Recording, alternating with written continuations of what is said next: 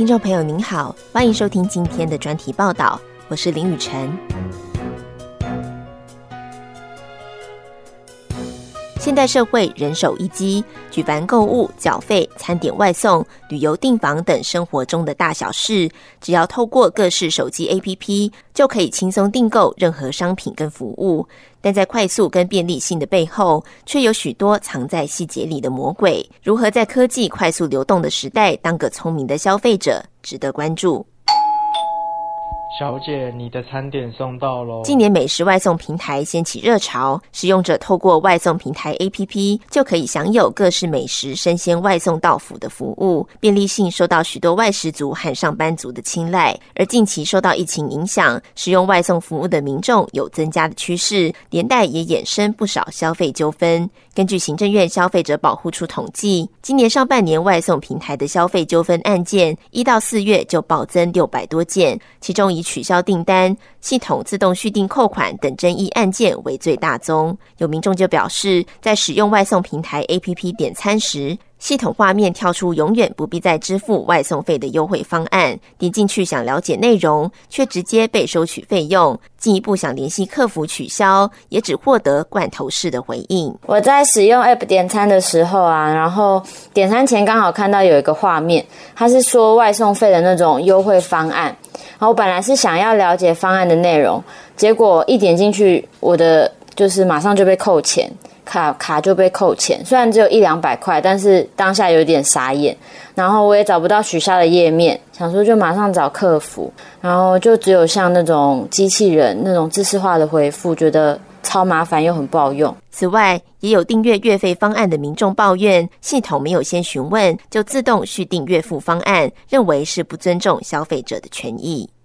除了美食外送平台，各类手机游戏及应用程式也不断推陈出新。许多手机游戏或 APP 以免费试用、送虚拟礼物或优惠等方式吸引民众下载。使用者通常必须预先绑定信用卡卡号等付款的资料，却不知道有所谓的试用期，期满后会自动续订，从信用卡扣缴费用。在资讯标示不清或消费者不查下，造成消费争议。也有消费者购买定期会员资格，却没有被告知会员期满后会自动续约。类似的消费纠纷层出不穷。日前就有一款变脸 A P P 掀起热潮，使用者只要上传脸部照片，就能透过软体变成另一种性别，吸引大批使用者下载，并在各大社群网站分享变脸的照片。虽然极具话题性，却也引发争议。原来有民众下载试完后，过了一段时间都没有再使用，却在收到手机账单后，赫然发现被自动扣款。原来是该 A P P 的使用条款明定，如果过了三天的免费试用期，没有在试用期结束前二十四小时内取消订阅，就会采取自动续约扣款的方式，并收取年费。但使用者不清楚相关条款，或是下载后忘了试用期限，往往事后才惊觉被收取高额费用，只能自叹多花冤枉钱。钱有一次我下载了一个游戏，我觉得它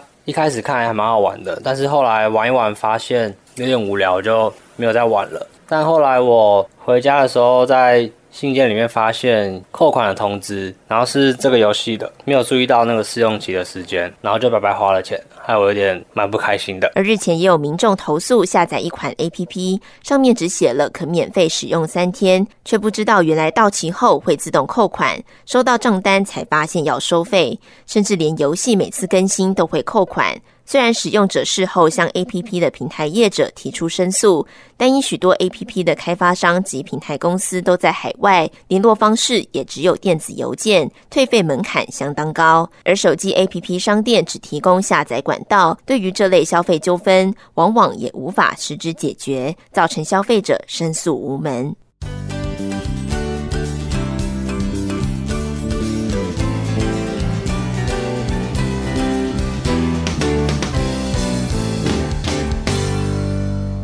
面对这类 A P P 的消费纠纷，消费者又该如何自保呢？根据行政院消保处的统计，近五年涉及手机 APP 自动续订相关争议的申诉案件就高达三百五十一件，且一年比一年增加，近两年更是呈现倍数成长。其中以免费试用、赠品或优惠价格等方式吸引消费者下载，但没有告知试用期满后将自动续订扣款，近五年的申诉案件就达到一百零八件。而消费者付费购买 APP 一定期间的使用权利，但没有被告知期满后会自动续订并扣款，也高达一百三十八件。行政院消保处检任消保官王德明说：“自动续约扣款本身就有剥夺消费者缔结契约权利的疑虑，消费者有解约的权利。业者他本身要有负有一个义务，他的义务就是要让消费者知道有第一个要有这种条款存在啊，要有这种条款存在，就是说，哎，你那个有这种续动续约。”那消费者同不同意？如果同意的话，它本身呢，它就是有点违反哈一些就是法律里面所谓诚信原则或平等互惠原则。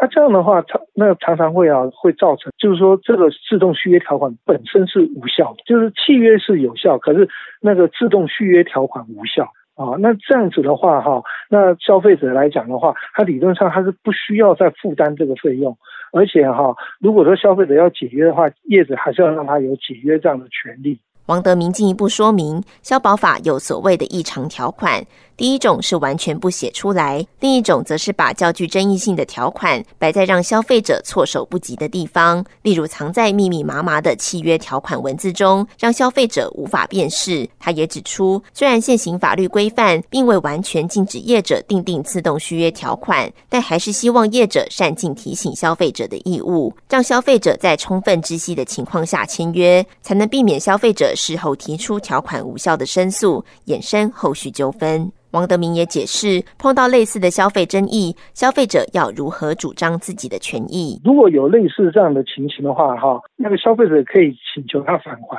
啊，至于哈，他是否开罚，除非哈，这个东西啊，在我们的应记载不得记载事项里面有记录。就我所知啊，现在去自动续约条款呢。并不是在每一个应记载或不得记载里面有定论，那所以说哈，我们是建议消费者如果碰到类似的这种情形的话，啊，还是啊把这种相关证据资料收齐之后。啊，去到我们各地消费者服务中去要去申诉，由政府机关呢来统一来做一个处理，来看看能不能来达到哈，哎这个部分啊，例如来终止契约啊，来解约退款。王德明也提醒，如果业者提供的契约条款违反了各事业主管机关订定的定型化契约应记载及不得记载事项，依据消保法，可处三万元以上三十万元以下的罚款。经主管机关限期改善，借期没有改善，则可处五万元以上。五十万元以下罚锾，还可按次处罚。此外，由于许多 A P P 的开发商或公司位于海外，如果发生消费纠纷，该如何处理？王德明坦言，台湾目前只有跟南韩签订 M O U，如果跟该国发生消费纠纷，可以透过双边的消保单位协助处理。其余还有如日本、澳门跟新加坡等跟消基会签订合作备忘录的国家，但跨境消费的纠纷处理难度仍然很高。我们有做出一个哈，就是说一种格式啊，是。类似国际通用的格式，啊，大家可以上我们行政院消保处的网站上，把它 download 下来，看看你有哪些东西啊，你要写在上面，啊，建议是用英文的方式写在上面，然后传送给对方，对方的业者或对方的政府，请他们来做协助，啊啊，一般来讲哦，这种跨境的这种东西啊。诶，对消费这个真的就是一个难字。消费者报道杂志发行人徐泽玉律师也指出，这类消费纠纷主要是在试用期满自动续约。由于通常开发商未必在国内，消费者只能透过电子邮件跟开发商联系，有些甚至没有提供联系方式。即使透过电子邮件联系或向 APP 商店查询，都难以获得回应。因此，建议消费者在下载前务必留意底下的评价及留言，避免遇到纠纷申诉无门。我建议啊，消费者在下载任何一个 App 之前呢，不妨先到 App 底下的这些呃留言区去观察一下，其他的消费者对于这个 App 使用的情形是有一些什么样的留言哈。比方说，有的消费者如果说曾经抱怨过。呃，被自动续被自动续约扣款，然后都没有回联系业者，都没有得到善意的回应的时候啊，建议这样子的 app 就不要不要下载。最后还是要提醒消费者，在下载任何应用程式 APP 前，一定要详阅使用服务条款，尤其是订阅机制、隐私权及收费等相关政策，需要检视是否包含对消费者显然不公平或不合理的条款。同时，也要注意，许多提供订阅制的 APP，如果没有手动取消订阅或购买，即使已经删除或解除安装 APP，仍然可能被扣款。因此，也呼吁消费者要定期检查电子邮件、简讯及账单等讯息，避免事后才察觉被扣款，保障自己的权益。以上新闻专题是由警广记者林雨晨采访直播，谢谢您的收听。